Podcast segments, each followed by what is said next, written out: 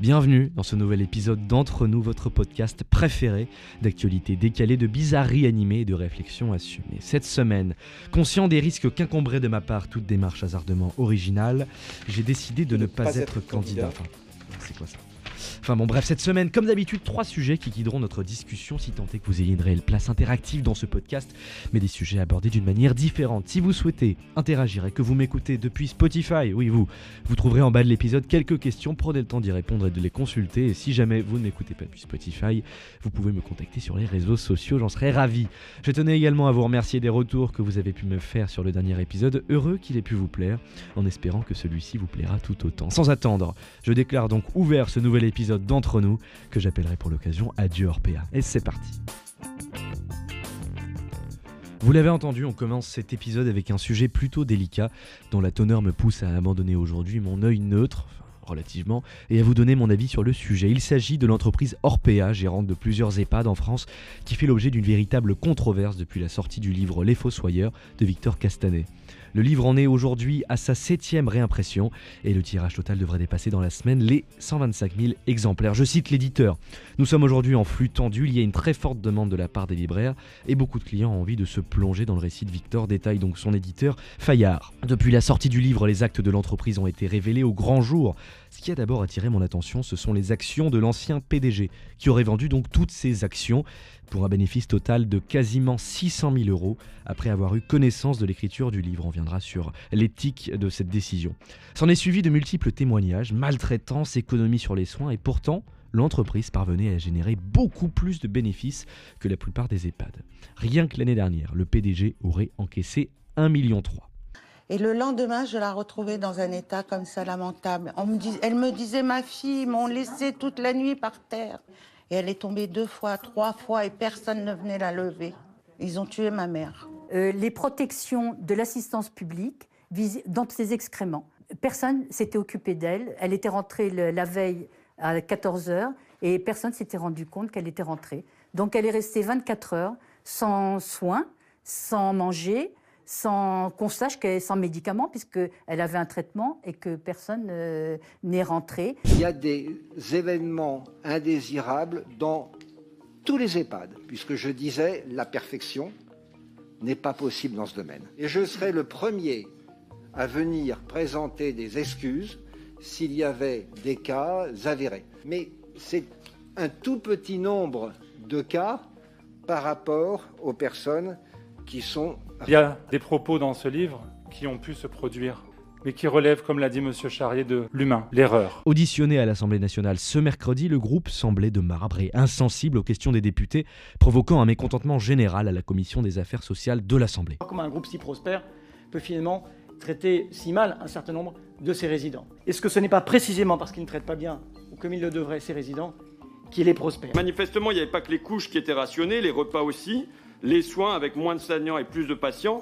Bref, c'est l'humain qui était rationné. Est-ce que nos anciens sont comme des produits alimentaires dans un supermarché? Un prix de journée euh, journalier entre 180 euros et 380 euros, c'est les gens, les résidents, qui payent un directeur général rémunéré à 1,3 million d'euros moi, je suis euh, outrée de ça. Je crois qu'on va vraiment euh, en arrêter là, puisque la représentation nationale, je vous le dis franchement, vous cache pas, est déçue de la qualité de vos réponses. Ces réponses me paraissent clairement insuffisantes et honteuses. Comment peut-on, en connaissance de cause, continuer à nier ces faits? Comment peut-on avoir le culot de dire oui, mais l'erreur est humaine? Alors, oui, l'erreur est humaine, sauf qu'ici ce n'est pas une erreur. Le personnel soignant a dû faire face aux directives imposées par leurs supérieurs pour toujours faire plus de bénéfices, alors que les séjours chez Orpea étaient très coûteux et le sont toujours. La ministre déléguée chargée de l'autonomie, Brigitte Bourguignon, était ce mercredi sur France Inter. Ce que je vais leur dire, c'est ce que m'a inspiré euh, le livre, que j'ai beaucoup lu. Euh, d'abord du dégoût pour des pratiques managériales qui, m'échappent, euh, de la compassion pour les résidents, pour les familles, qui s'expriment beaucoup. Nous lançons, je vous le dis, euh, une enquête IGAS, qui est un organisme indépendant, et une enquête aussi financière de l'IGF. Donc c'est une première parce qu'il faut taper fort. Je vous laisse vous faire votre propre avis sur la question. N'hésitez pas à m'en faire part juste en dessous ou sur les réseaux sociaux. Ah, Vous l'aurez compris, nous allons parler de Jean-Michel Blanquer, ah, Monsieur Joie de Vivre. le ministre de l'Éducation nationale, mais également de la jeunesse et des sports. Et oui, on dirait pas. Loin de moi l'envie de revenir sur le protocole sanitaire, vous trouverez de nombreuses chroniques à ce propos, mais j'ai plutôt envie de vous parler des annonces de la semaine dernière. Les épreuves de spécialité, qui étaient initialement prévues les lundis 14, mardi 15 et mercredi 16 mars, sont reportées au mercredi 11, au jeudi 12 et au vendredi 13 mai. Des aménagements seront prévus dans le choix des questions et des exercices. Les épreuves de spécialité pour les élèves de terminale, normalement prévues à la mi-mars, sont reportées à mai. Selon le ministre, pour permettre aux élèves et aux professeurs d'aborder tous les aspects du programme et de laisser du temps pour les révisions. Également, il a procédé à un aménagement des épreuves, dédoublement des sujets pour laisser un choix aux élèves. Seulement, le dédoublement des sujets aurait pu suffire pour les épreuves de mars, les élèves pouvant en choisir en fonction de ce qu'ils ont pu étudier.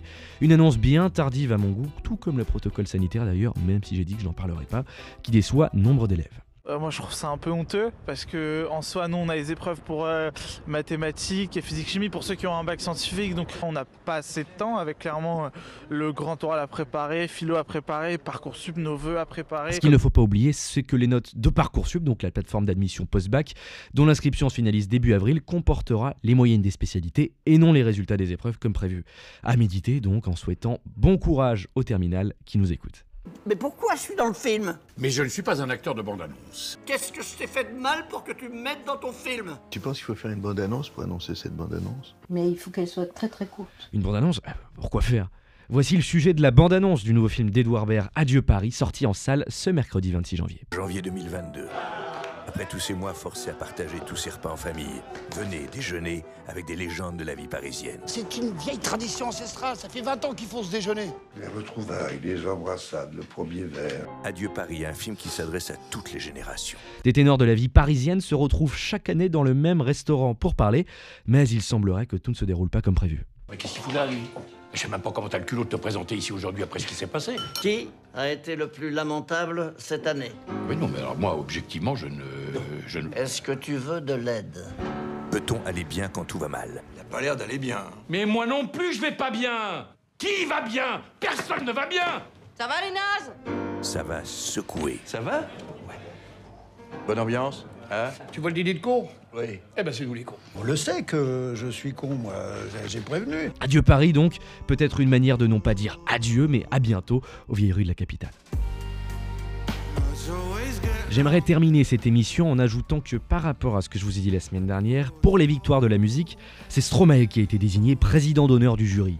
J'en profite également pour vous conseiller, et oui je me le permets, le podcast Le quart d'heure politique de Thomas Becker, qui analyse les événements politiques avec une régularité bien à lui. Après vous me direz que je suis pas forcément le mieux placé pour parler de régularité, et c'est vrai. Je vous recommande également chaleureusement le podcast d'Enzio Simier, dans lequel j'ai eu la chance de passer, qui entretient de belles discussions avec de nombreux invités sur des sujets divers. Il est temps pour moi de vous dire au revoir et non pas adieu, même si je vous promets que nous nous reverrons très vite. En attendant, merci de m'avoir écouté, retrouvez tous les anciens épisodes sur vos plateformes préférées et suivez-moi RaphaëlVND, sur Instagram et sur Twitter.